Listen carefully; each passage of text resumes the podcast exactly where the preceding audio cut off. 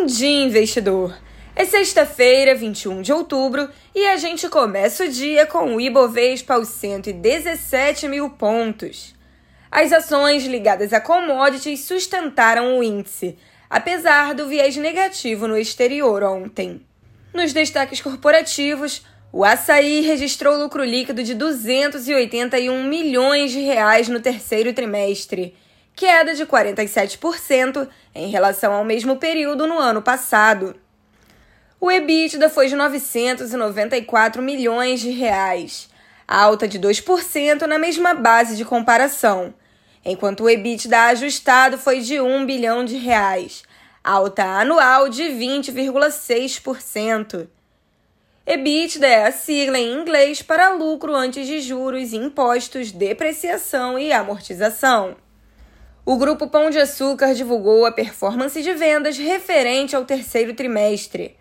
O faturamento bruto total consolidado das operações continuadas foi de 11 bilhões e meio de reais no período, alta de 13,3% no conceito mesmas lojas em comparação anual.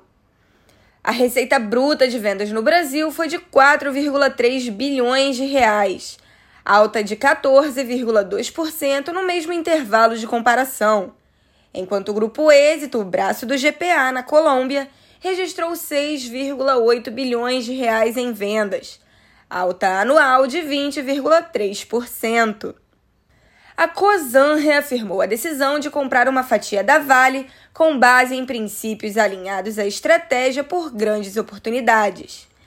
A companhia afirma que a Vale sempre foi um ativo que despertou interesse.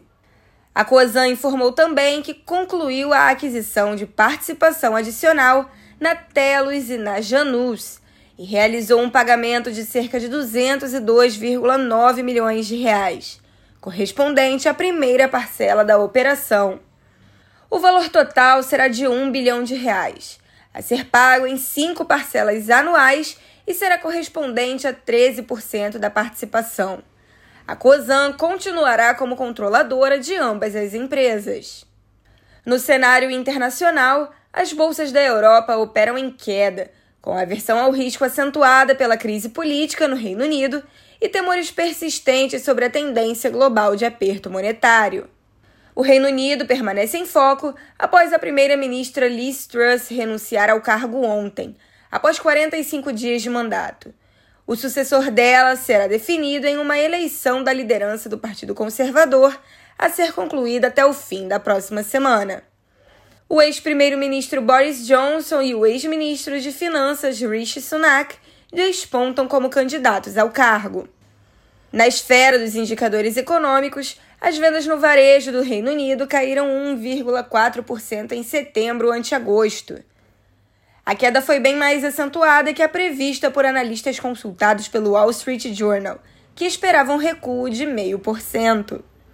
Os futuros de Nova York recuam pressionados pela queda de mais de 8% das ações do Twitter no pré-mercado.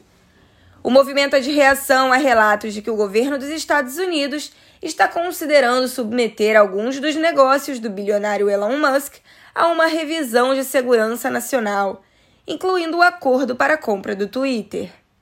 Também há relatos de que Musk pretende demitir quase 75% dos funcionários do Twitter se concluir a aquisição da empresa. As bolsas da Ásia fecharam majoritariamente em queda reagindo aos dados da inflação japonesa e no aguardo da conclusão do 20 Congresso Nacional do Partido Comunista da China. O índice de Xangai registrou o único fechamento positivo da sessão. A agenda do dia fica esvaziada tanto no exterior quanto no Brasil.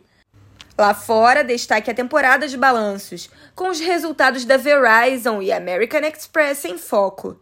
O presidente da Distrital de Nova York do Federal Reserve, John Williams, tem discurso previsto para as 10 e 10 da manhã. Entre os indicadores, destaque o sentimento do consumidor da zona do euro às 11 da manhã. No Brasil, acontece o vencimento de opções sobre ações na B3. Dando uma olhada nas cotações, são 8 e 10 da manhã e o índice da Inglaterra recua 0,85%. Tanto o índice da França quanto da Alemanha recuam 1,6%.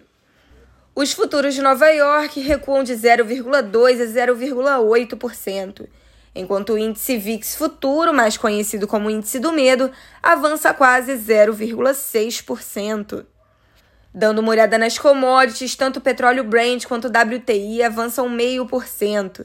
Entre as commodities agrícolas, a soja recua 0,6%, o milho recua 0,3% e o trigo 1,08%. Quanto aos criptoativos, o Bitcoin recua pouco mais de 1%, enquanto o Ethereum recua 1,4%. Pessoal, eu fico por aqui. Mais notícias você confere às duas e meia da tarde no YouTube da BRA com o Minuto Trade News. Eu sou Isabela Jordão. Bom dia e bons negócios. O Bom Dia Investidor é uma produção do Trade News, seu portal especializado de notícias de mercado. O Trade News é um oferecimento das assessorias BRA e BS.